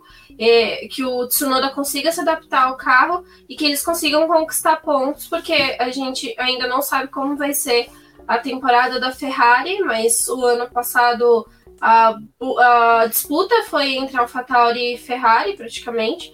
Então, é uma equipe que, desde o ano passado, né, a Red Bull estava falando, ah, a gente precisa realmente investir mais na AlphaTauri e trazer ela mais perto da gente. Então, é, acho que talvez a cabeça seja muito parecida com o que acontece na própria Red Bull. A gente precisa ganhar em campeonato de construtores. Então, a gente precisa ter os dois pilotos pontuando bem. Então, é esperado que tenha uma disputa interna deles, mas que eles é, a disputa deles não seja de tirar os carros da pista ou de acontecer acidentes, porque eles estão focados na conquista de pontos. Não, e eu vejo o Pierre e o Tsunoda muito equilibrados assim. Como a AlphaTauri tem aquele ambiente legal, eu acho que não vai ter aquela rixa, aquela, aquela violência na disputa entre eles, sabe? Eu não sei, eu acho que ali deu muito bem os pilotos com a equipe. Até porque eles dois são legais também, né? Assim, aparentemente, né? Então é mais fácil pro Gasly é legal, tenho certeza. É, assim, a gente sabe que o Gasly é legal, né? O Tsunoda também, ele é maravilhoso. Não, o Tsunoda, a única coisa que gosta de fazer é jogar games que mata, né? Tipo, um moleque daquele tamanho vai entender, né? É bom que ele... Cons... Não, deixa. Enfim, uh, acho que, cara, adorei o bate-papo sobre a Fatal. Eu, eu, como eu falei, foi uma das equipes que eu mais esperei, porque é, é a dupla de pilotos que eu vejo com, uma, com maior projeção para o futuro, assim. É, junto, lógico, com o Verstappen, que ainda tem um título para disputar, porque ele não conseguiu disputar um título. É, assim, o Verstappen, eu, eu, eu gosto das cuidas dele, porque o cara é maravilhoso, mas só que pessoa, aquelas coisas, aquela coisa que a gente sempre né, tenta controlar. Ah, não, apesar eu vou que... passar um pano aqui pro Verstappen também, porque que coisa mais fofa ele com a Penélope, com a filha lá da Kelly Piquet. Então Mas alguma um coisa de legal tinha que ter com ele, né? Mas quem sabe a humanização do Verstappen veio nos lençóis maranhense. Só Quem alguma sabe? coisa ali ele tinha que é fazer direito. É possível. E então o Tsunoda e o, é, e o Pierre Gasly são aqueles pilotos que eu vejo que no futuro vão ser aqueles pilotos que vão estar em disputa de títulos, vão estar em disputa de bons cockpits, é, o, o, o Gasly é uma coisa que eu falei e eu, eu, acredito que a Alpine pode apostar nele, porque a Alpine, para quem. Ontem eu esqueci de falar isso, mas a Alpine é um, uma equipe muito nacionalista. Ela quer aquela coisa da França estampada nela, ela quer demonstrar que ela é uma equipe francesa. Então a presença do Ocon ali já é uma demonstração de que eles vão querer perpetuar o Ocon ainda algumas temporadas, e o Gasly é um piloto que se molda nesse projeto dela. É um piloto que está iniciando agora na Fórmula 1, é um piloto que está crescendo, sabe desenvolver um carro, porque a gente sabe que o Kvyat provavelmente não deve ter feito muita coisa no ano passado, não, porque o Kvyat nunca teve esse perfil de piloto de desenvolvimento, piloto do carroling, que o Pierre Gasly já tem. Então, para mim, é uma dupla a ser observada, mesmo que a gente saiba que disputa por pódios vai ser muito difícil repetir o que aconteceu em 2020 com a vitória só em questões de corridas mesmo. Me deixa sonhar, Rubens. Não, eu tô deixando, eu tô falando. Uma corrida catastrófica, mano, às vezes Pierre Gasly pinta lá na frente, Tsunoda e consegue um pódio, até uma vitória. Isso pode acontecer. Por primeiro favor, e o segundo lugar. A gente sabe que talento Não. tem. A gente sabe que a Red Bull chegou próximo da, da AlphaTauri no desenvolvimento dos carros. Esse, até o próprio Aldo Costa lá, Aldo Costa não, esqueci o nome dele, lá da Mercedes, ele falou: olha, a Mercedes tem a, a AlphaTauri e a Red Bull tem muita chance de crescer esse ano, porque o desenvolvimento do carro agora vai ser um pouco mais trabalhado na aerodinâmica. E são duas equipes que têm um corpo de aerodinamicistas muito bom. Né? Então eles podem ter um desenvolvimento melhor, até mesmo que uma Ferrari, com uma McLaren, com uma Mercedes. Então existe essa chance, e por isso que no ano passado a gente via muitos rádios do Hamilton bravo por ver o Verstappen próximo dele, porque ele sabia, ó, o Red Bull tá chegando, ele tá se aproximando. Então a AlphaTauri, eu acho que ela vai ser puxada um pouco por esse crescimento da Red Bull. Então eu acho que esses dois pilotos têm muita chance de disputar um quinto posição do campeonato, já que Ferrari, se não vier com motor adulterado, provavelmente deve voltar a chafurdar ali um pouco mais ao fundo do grid. Deixa eu ver aqui o pessoal falou. Eu só queria lembrar, e acho que a gente não lembrou ainda, que o Gasly também fez parceria com o do Ayrton Senna, né? Vai do capacete, vai ter leilão, então, sabe que pessoa legal. sim. Pessoa Caramba, muito legal, É muito triste ser legal. pobre, cara. Eu não posso dar um lance lá porque eu vou dar um É. lance que é um real. É, meu lance vai ser 2,50. É o, é, o que, é o que cabe no orçamento, assim, entendeu? O máximo que eu vou dar é 10 em homenagem até o número dele do carro. Pelo. Esse lance dele ter feito a, a homenagem em Imola, eu lembro que eu- é uma conversa que eu tive com a galera, assim, eu senti uma pena ele ter que fe- fazer essa homenagem em Imola. Eu entendi, eu, porque eu sou, sou uma das pessoas que não gosta, tipo assim, de trabalhar coisas do Ayrton Senna no dia 1 de maio. Nunca gostei. O BP mesmo, vocês podem ver que a gente solta uma coisinha ou outra, mas só que a gente gosta mais de trabalhar no dia do aniversário do Senna, que eu acho que deve representar muito mais para nós brasileiros. Mas, cara, na hora que eu vi, é sério, minha torcida era repetir Monza, tipo, era fazer alguma coisa do tipo. É, gostei da camisa, João. É que eu não quero dar o gostinho pro Salaf da gente falar da sua camiseta assim, de uma forma mais atenuante, porque ele tá na minha berlinda aqui, porque depois eu quero dar uma tretinha com ele. Mas não é nada de ruim, é coisa boa. É, então, eu achei demais. Eu fiquei, cara, meu coração despedaçou na hora que ele não conseguiu completar a corrida. Na hora que ele quebrou ali, que eu falei, cara, como é que pode o universo Ele conspirar contra cedo. ele? Tipo, como pode? Tipo, era o cara, era justo o cara de todos ali que não deveria quebrar o carro, sabe? Era tipo, mano, era, era, era uma coisa que não era para ter acontecido. Aconteceu e é aquela coisa que a gente chegou a falar. Ele soube absorver isso muito bem e agora vem com esse lance do leilão. Que na hora que eu vi, cara, eu me emocionei de novo. Falei, cara, que legal. Ele, é, ele podia simplesmente colocar isso no armário, sabe? Colocar lá o capacete, ficar bonitinho. Mas não, tipo, pô, vou fazer uma boa ação. Aí você vê, brasileiro, quando vai comprar uma caixa de lápis de cor, não vê que uma caixa dinheiro pro Instituto Ayrton Senna, a outra não, leva a outra porque só é bonitinha. Enfim, e o cara vai lá e faz isso. E o mais legal, é francês, né?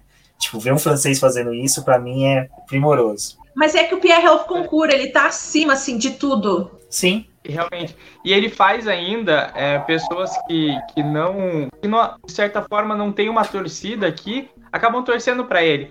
Eu lembro que no dia que saiu essa notícia, que iria fazer essa homenagem pro, pro Ayrton Senna, tinha rádios aqui, que eu, eu sou um cara que acompanha muito rádio, eu trabalho em uma, então é o meu dever também fazer isso. Tinha, tinha gente dando essa notícia, assim, tipo, gente que nem encosta no assunto Fórmula 1, mas falando né, que, que um francês ia homenagear o Ayrton Senna, Pierre Gasly vai homenagear o Ayrton Senna e tal, então acaba criando até um, certo carinho ainda mais por ele e faz alguns brasileiros acabar torcendo para ele. exato. E, e é como eu falei, cara, é um francês, cara. Mano, e, e foi legal, muita gente compartilhando, e é uma coisa assim que valeu, foi bem legal mesmo. Então, vale a pena. Quem tiver dinheiro, por favor, compre. Quem sabe esse capacete vem pro Brasil, a gente pode ver ele aí em alguma exposição. Você que é milionário aí, por favor, com Meu medo é, tipo, um milionário dono do- russo comprar. Dono do boletim do paddock, cara. Exato, não, meu medo é esse, Ah, meu medo é. Se souber como foi. Hoje, na hora que eu paguei 200 reais pelo stream, eh, 200 reais pelo StreamYard pra liberar aqui, eu fiquei tão triste. Eu falei, gente, mas vale a pena. Eu, eu acho, cara, a StreamYard foi uma das melhores ferramentas que a gente adquiriu aqui no BP, né? Uhum. Nossa, deu até um engasgado aqui. Mas, Odé, aqui o, o Marcos fala da questão do congelamento de motores dos sprint race. Eu acho que é legal de passar a falar sobre isso rapidinho, porque é, tem essa questão do congelamento de motores, eu achei uma, uma coisa boa. Vai ajudar a própria Red Bull e a própria AlphaTauri. E a Sprint Races eu já falo, eu não quero, porque para mim perde totalmente a dinâmica da Fórmula 1.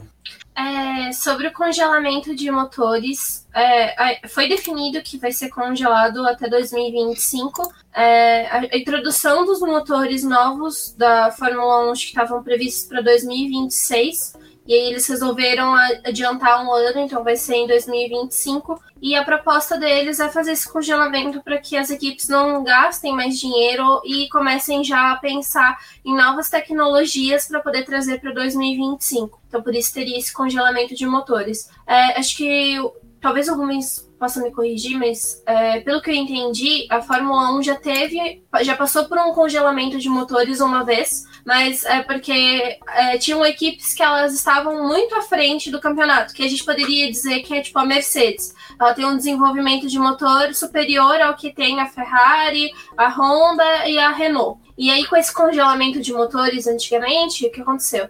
A equipe que a fornecedora de motor que tinha um motor mais potente parou de desenvolver o motor, mas as menores foram equalizando o motor para poder ter uma equivalência em unidade de potência.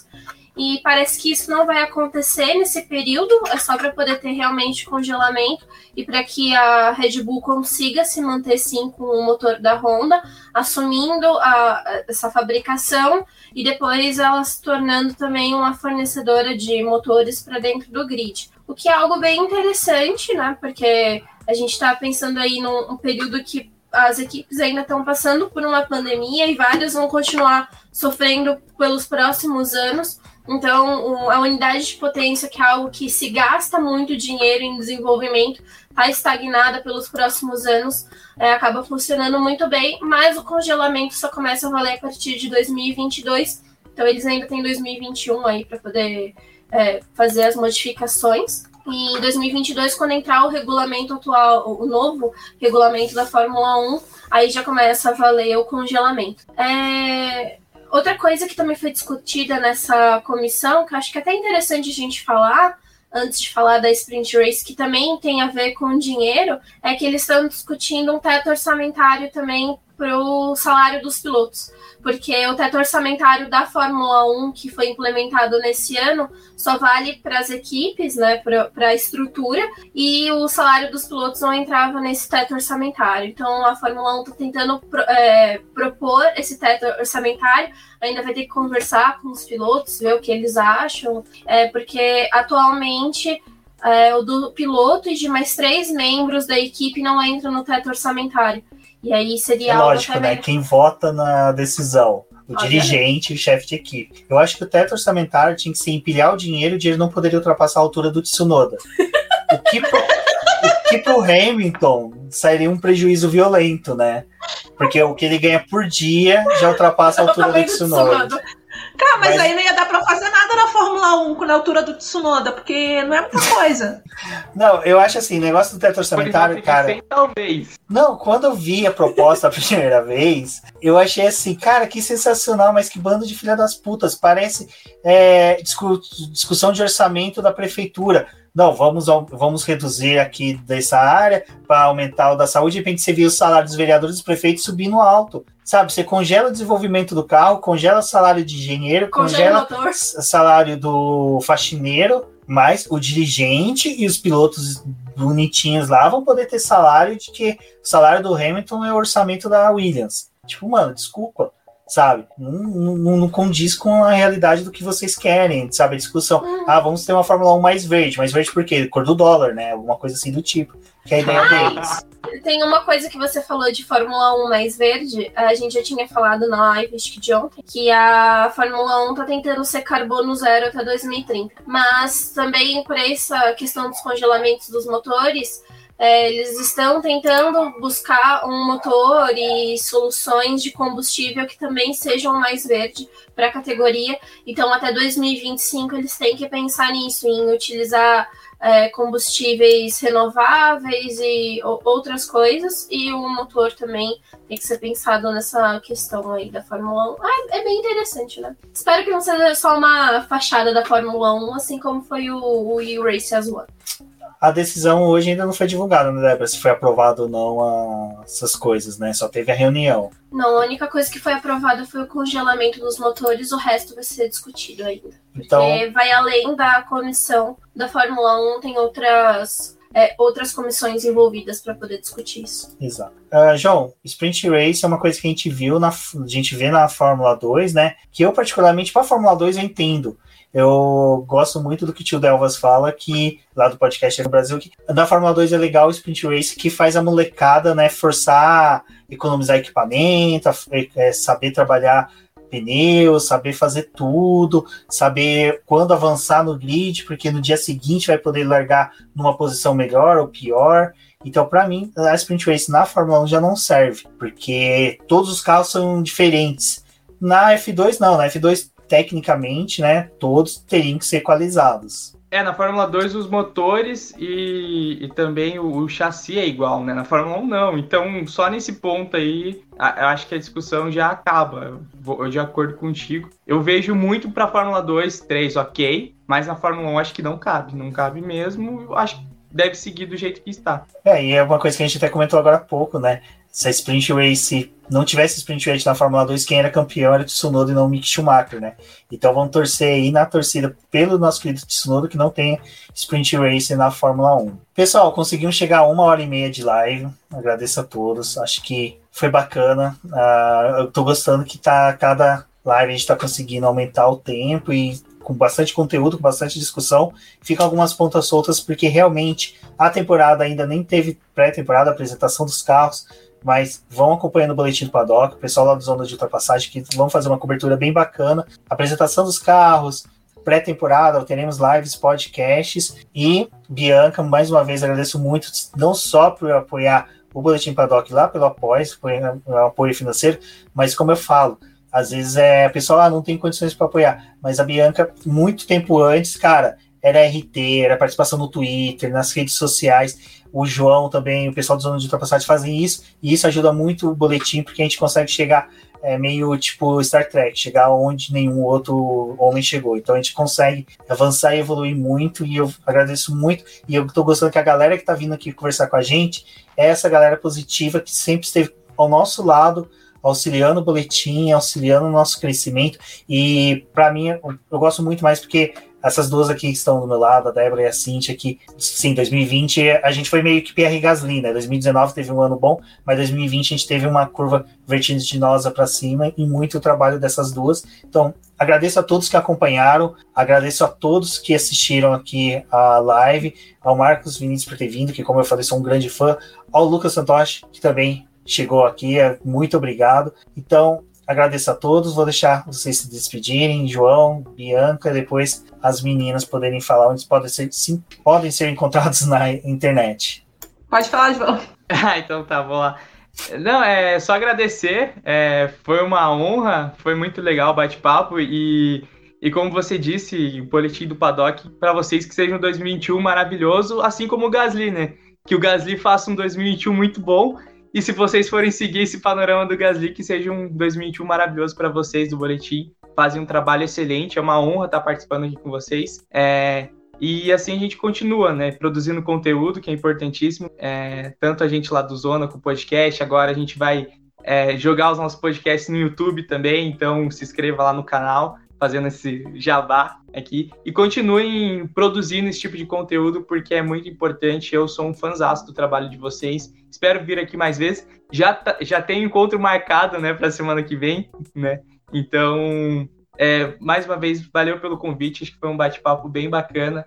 E até a próxima aí, galera. Valeu mesmo. Eu queria agradecer o convite, né? Porque eu não manjo nada, eu sou só uma fã emocionada da AlphaTauri e do Pierre. E agora do Tsunoda também, porque não tem como não gostar desse menino, né? Ele é, ele é todo fofoluxo, parece um Pokémon também. É, queria agradecer todo mundo que curtiu o comentário e me ajudou a ganhar a capinha do Pierre na promoção que fizeram no dia do aniversário dele já mandaram a arte. Eu acho que daqui a pouco eles estão enviando. Ficou muito lindo. Eu queria agradecer a todo mundo, né? Que eu fiquei lá pentelhando, perturbando, e o pessoal foi lá me ajudar. E full gás, né? Bora, Pierre. All guys!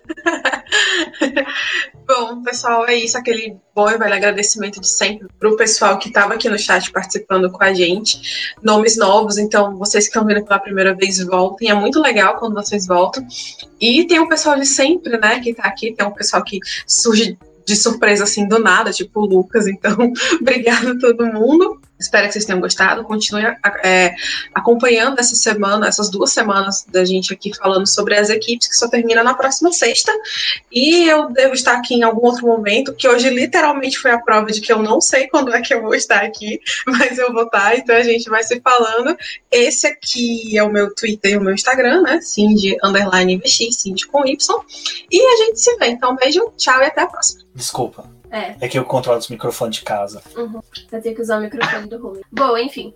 É, pessoal, muito obrigada por terem acompanhado a live e também por escutarem o podcast no seu agregador favorito. Recomendem a gente e também é, avaliem a gente na plataforma que vocês escutam o nosso podcast, os nossos programas. Aqui no YouTube também é importante vocês deixarem o like de vocês, se inscreverem no canal, porque vai auxiliar no nosso crescimento. A gente espera que o 2021 seja muito melhor. O pessoal do Zona de Ultrapassagem passe aqui mais vezes e a gente também super tá é, se autoconvidando para poder ir lá. e muito obrigada, pessoal, que acompanhou Sempre. aqui nos comentários, que auxiliaram a gente aqui nesse, nesse bate-papo. As, as perguntas de vocês também auxiliam na nossa conversa. Amanhã a live é sobre Alfa Romeo, então retornem aqui quem for a primeira vez que assistiu e vocês também que já acompanham o nosso, o nosso trabalho há muito tempo. E até a próxima. Obrigado, pessoal. E manda! Rapidinho, só fazer outro jabá. é, segue aqui o arroba Zona de Ultrapassagem no Twitter e também no Instagram. A gente sempre tá postando conteúdos novos lá. E, e também escute os últimos podcasts nossos, porque tá sensacional. A gente entrevistou Matara, Serrazoli, Drogovic. é, a gente fez um draft da, da Fórmula 1 com vo- vocês estavam participando também, foi sensacional. Então dá uma moral lá pra gente também, se você ainda não escutou, que tá, tá vendo é, a live ou vai escutar o podcast depois, dá uma moral pra gente, vai lá e escuta. Ó, João, estão pedindo aqui nos nossos comentários a Sônia e a Gia para vocês notarem elas no Twitter, hein? Então, Pode deixar. Polêmica, O legal, polêmica. o legal do Zona no, no Twitter é que quando tem corrida, eles cobrem volta a volta, que é uma coisa que pra mim é muito bom. Eu que sou um cara que às vezes esqueço qual volta que aconteceu isso, eu adoro. E eu acho muito interessante que às vezes tá tendo Stock Car, NASCAR, é, MotoGP, os carteiros do Ricardo Banner, eles estão fazendo volta a volta das quatro categorias ao mesmo tempo. Então, pra gente que é fã de automobilismo, é muito bom. E é isso. Eu vou tanto no post da, da publicação no podcast e aqui na descrição dos vídeos, daqui uns 5 minutinhos no máximo, já vai estar atualizado. Vai estar o link do canal e das redes sociais, tanto da Bianca como o do João, para vocês poderem seguir e também interagir com eles lá, gente. Não é só pedir para seguir, não, viu? Ah, belezinhas. Gente, Pode deixar, Ah. segue lá e vai interagindo. cara, se Já o Lucas aprovou, tá aprovado. tá aprovado. O Valeu, Lucas é Lucas, o, brigadão. o cara que abençoa os trabalhos. Exatamente. Então é isso, pessoal. Obrigado Até amanhã com a outra Alfa, Alfa Romeo. Se tudo der certo, Eduardo Casola Filho e Samara Elu estarão presentes aqui, então vai ser bem bacana o bate-papo. A Débora vai ter que estar, né? Porque Giovinazzi, né? É, Alguém tem que é, defender, né? Sou eu mesma, porque o pessoal lá do Zona de Ultrapassagem. Vou, ô, Cintia, levanta a polêmica aqui, por favor. O pessoal do Zona de Ultrapassagem tem um hate muito grande no Giovinazzi, tá? Então eu vou. Não se esconde, não, João. Não se esconde, assume teus BO. Assume os BO, linda, não é assim não. Amanhã o programa vai ser especial pro Zona de Ultrapassagem. Vou estar aqui passando um pano bonito para o Giovinazzi. Exatamente. Podia passar um ferro naquele Giovinazzi- cabelo, né? Mas tudo bem. Nossa, verdade. Fazer um é igual cortezinho o- pelo Agora também. O Giovinazzi é igual a Lumena e o João no Big Brother, na Fórmula 1. Misericórdia! Não, Misericórdia! igual a Lumena, não. Não, a Que Lumena maldade! não, a Lumena Ai. João! Que maldade! Pode derrubar o João A aí. Lumena, a Lumena tá mais para o Helmut desculpa, Marko. desculpa, polêmica. A Lumena tá mais para desculpa, Helmut. Marko. Tem que pedir permissão pra ele. Pra fazer... Tá, Não, gente. não, não. Vamos vamos embora, senão a gente vai ser cancelado na internet. Beijos. Até a próxima, pessoal. Tchau. Ele errou o botão de novo. Eu me expulsei da live. Desculpa, gente.